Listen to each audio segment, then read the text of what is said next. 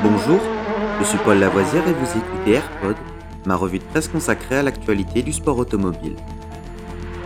Good afternoon, ladies and gentlemen. This is Billy McCluskey from Palm Springs reporting for Embassy Sports of America. 20 seconds to the start of the 31st Formula race. And I have to spend the afternoon here in California.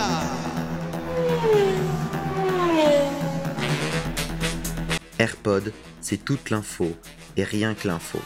Un édito des meilleures sources au cœur du sport automobile. Au sommaire de ce AirPod du 18 août, notre 133e épisode. Formule 1, notre hors format, pluie et stratégie de course. Même si moins de 10% des courses de F1 se déroulent sur piste mouillée, rouler à plus de 200 km/h dans ces conditions relève le de l'exploit. Bien qu'il existe des pneus spécialement conçus pour évacuer une très grande quantité d'eau, avec les wet qui évacuent plus de 80 litres par seconde, l'adhérence sur piste détrempée reste très précaire. Par ailleurs, la visibilité devient quasiment nulle à cause des projections d'eau et peut devenir très dangereux.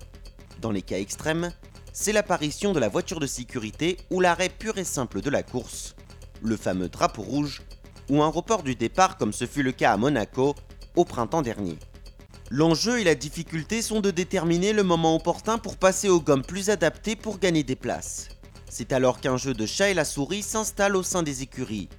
La prise de risque est souvent inversement proportionnelle à la position occupée par les pilotes dans la course. Dans ce cas précis, plus un pilote est en queue de peloton, plus son équipe sera tentée d'opérer le passage au pneu sec pour tenter de remonter au classement. Les tacticiens s'appuient alors sur les prévisions météo ultra fines pour prendre les décisions.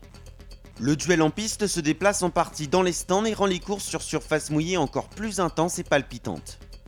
C'est aussi dans ce type de course que se révèlent les plus grands talents.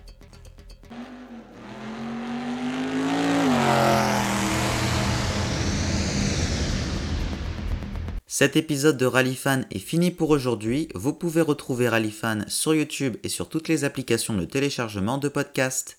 N'hésitez pas à vous abonner.